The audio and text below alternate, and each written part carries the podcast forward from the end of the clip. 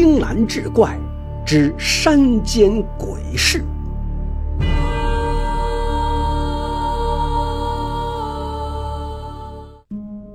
明朝年间，同乡的两人进京赶考，一个叫王府，另一个叫张一。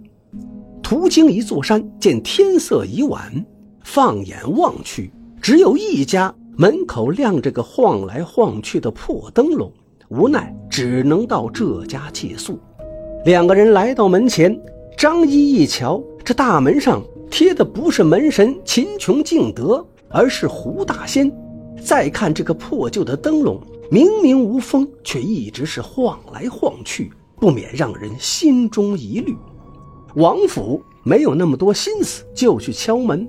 随后就听到院内传来了拐杖倒地的声响，声音越来越近，听着似乎已经到了门口，却又没了动静。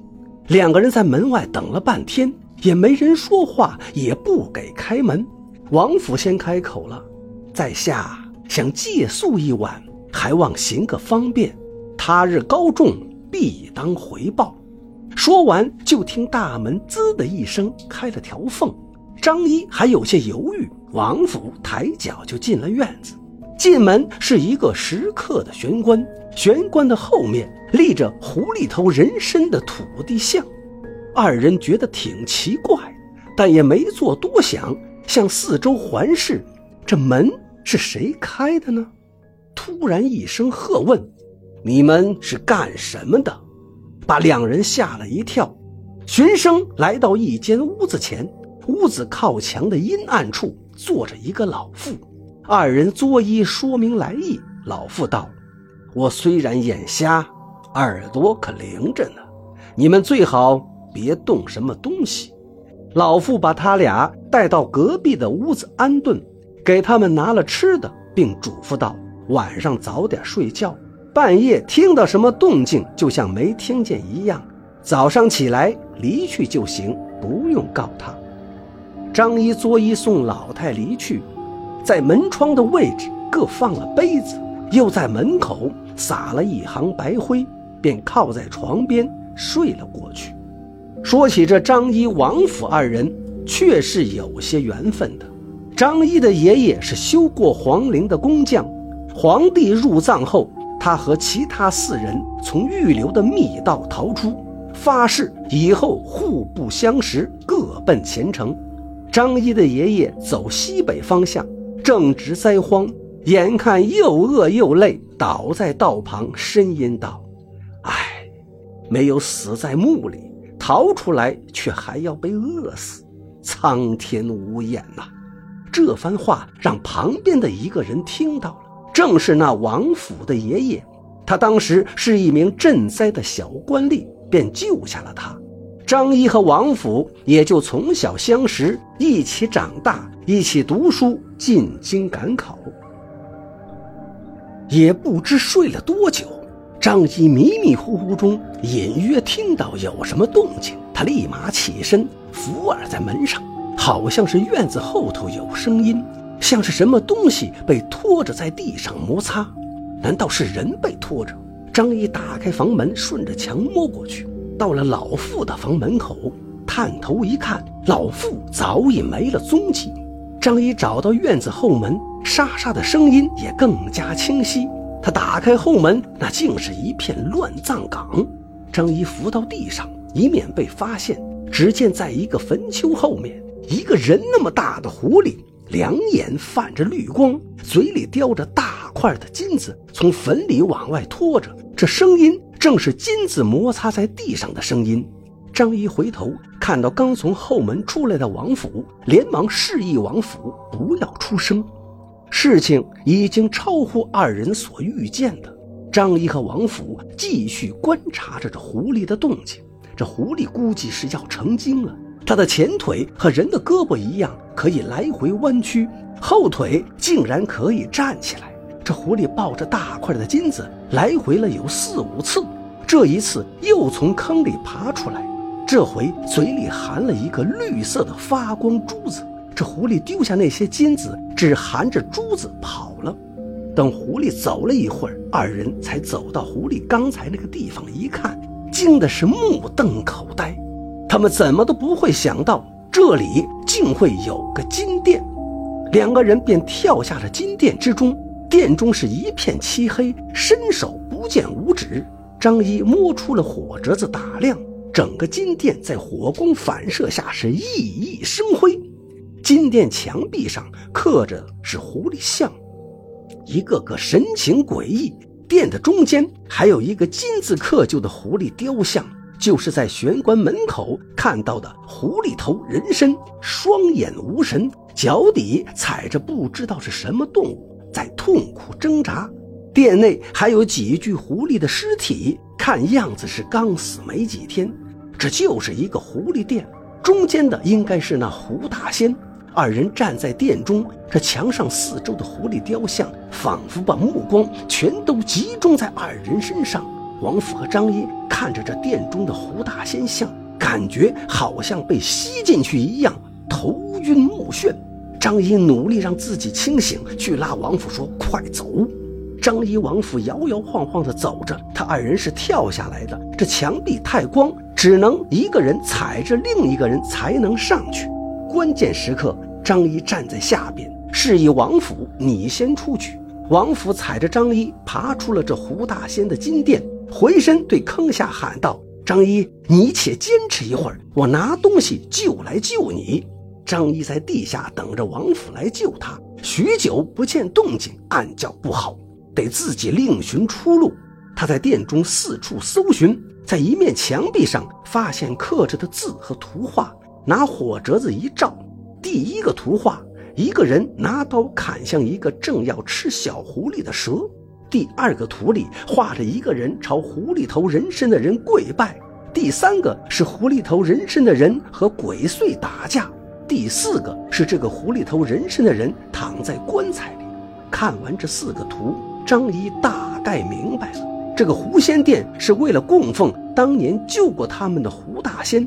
当年的人类从恶蛇的口中救了胡大仙的孩子，胡大仙帮助人类驱除了鬼祟。胡大仙死后得到人们的供奉，图的旁边还有一个族谱，最后一个写着胡之，这应该是守殿的人。这几千年才十个人的名字，难道这些守灵人都不是人吗？他看着胡之这个名字，突然想到，莫不是那个老妇人吗？再说王府从坑里爬上来后，冲回屋里去找绳子。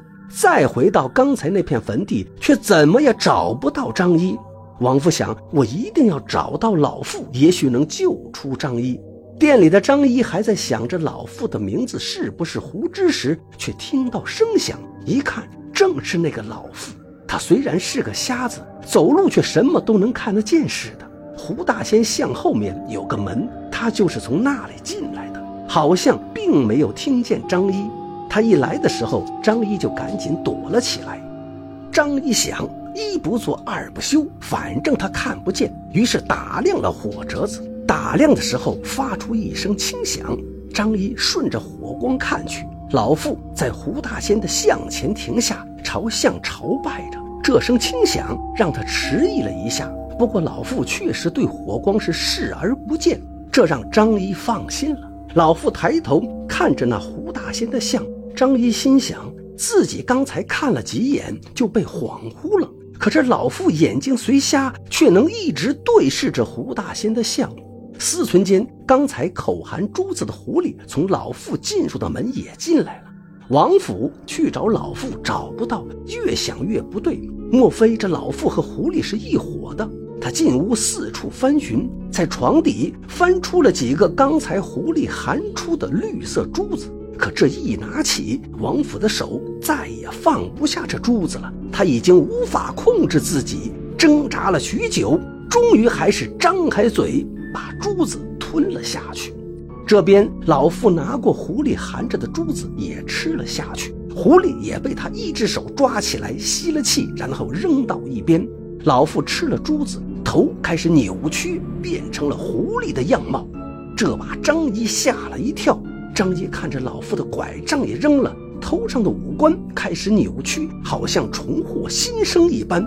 张仪觉得不妙，这老妇似乎要能看见他了。张仪连忙把火折子吹灭，店里又是一片漆黑而安静。张仪只能听见自己的呼吸声，惊恐极了。他突然听到声响，应该是那老妇朝他走过来。张仪听见脚步声越来越近，想着反正你也知道我在哪儿了，干脆他又打亮了火折子。火折子一亮，出现在火光中的是老妇那个瘆人的狐狸脸，和店中的胡大仙的像一样的诡异，让人毛骨悚然。张仪看到老妇过来，门还半掩着，拔腿就朝那扇门奔去。老妇在张仪身后说：“你既然看到了我，就不能离开了。”老妇出手就把张仪拉住。张仪回头看着这瘆人的脸说：“你是胡知。”老妇道：“你都知道我是谁了？”哼哼。说完抬头就要像狐狸一样吸张仪。张仪大喊道：“等等！”你得让我死个明白！你这金殿是怎么回事？张一是想拖时间等王府来救他，可张一万万没有想到，王府已经吃了那珠子，去向不明了。老妇抓着他，告诉你也无妨。我乃是胡大仙的守护者，祖上因救过胡大仙的孩子，得到胡大仙得以保护，帮我们赶走了邪祟。胡大仙死后，我们为了感恩，便永世守护胡大仙的仙体。老妇又道：“胡大仙感恩我们救了他，传了我们延寿的秘方。”张仪道：“所以你们寿命都很长，这几千年才十代守护者。”老妇不再多说，准备动手。张一突然将火折子往老妇身上一扔，烧到了他头上新长出的狐狸毛。老妇大叫一声，张一瞬间挣脱，朝门口奔去。出来正是老妇的房间。张一看见了王府，而此时的王府已是双眼绿光。张一并不知晓，喊着王府快跑！王府脸上出现了诡异的表情，一步一步朝张一走来。张仪一看。知道王府应该是已经被迷惑了，赶紧拔腿朝门外跑去。张仪跑出老妇的屋子，见老妇没有出来，回头看看，还想着怎么才能够救救王府。见屋里没有动静，就又悄悄地摸回去，想看看王府怎样。他来到老妇屋里，发现王府已经面色发白，可能已经被那老妇吸了神气，神智都没了。张仪看到此时情境。声泪俱下，是我害了你呀，兄弟！张仪也顾不得老妇去了哪里，就在原地痛哭。这时又出现了老妇的声音：“我不会让你走的，你得留下来陪他。”张仪听到老妇的声音，却不见老妇在哪里，心说：“王府为救我已经死了，我若再死在这里，岂不辜负于他？”一抹泪水，是抬腿就跑。可才出了门，到院子没几步，就觉得脚步发沉。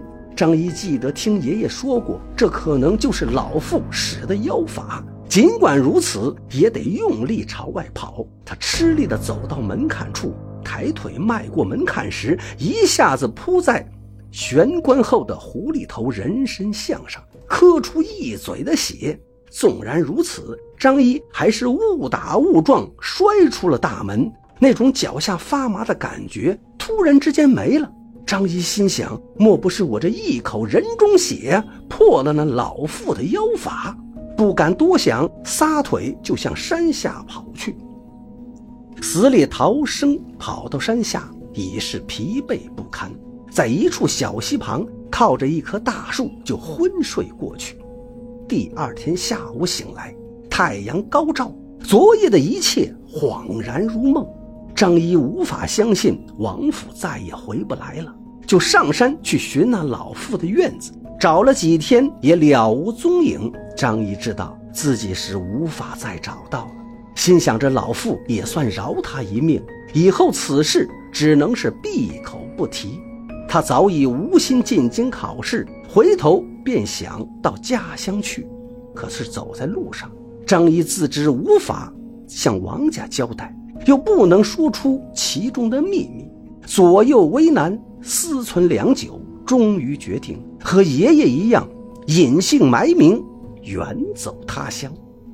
多年过去了，这天，张一在院内乘凉，忽然听到有人敲门。张一开门后，却发现并没有人。又过了一会儿，敲门声再次响起。张一再次开门一看，赫然正是那个狐狸头的老妇。张一大惊，只听老妇说：“该走了。”说完便消失无踪。张一站在原地沉思良久，仰天长叹：“唉，该来的终究躲不掉啊！这正是。”命里有时终会有，富贵不能险中求。狐妖亦懂将恩报，我与兄弟曾磕头。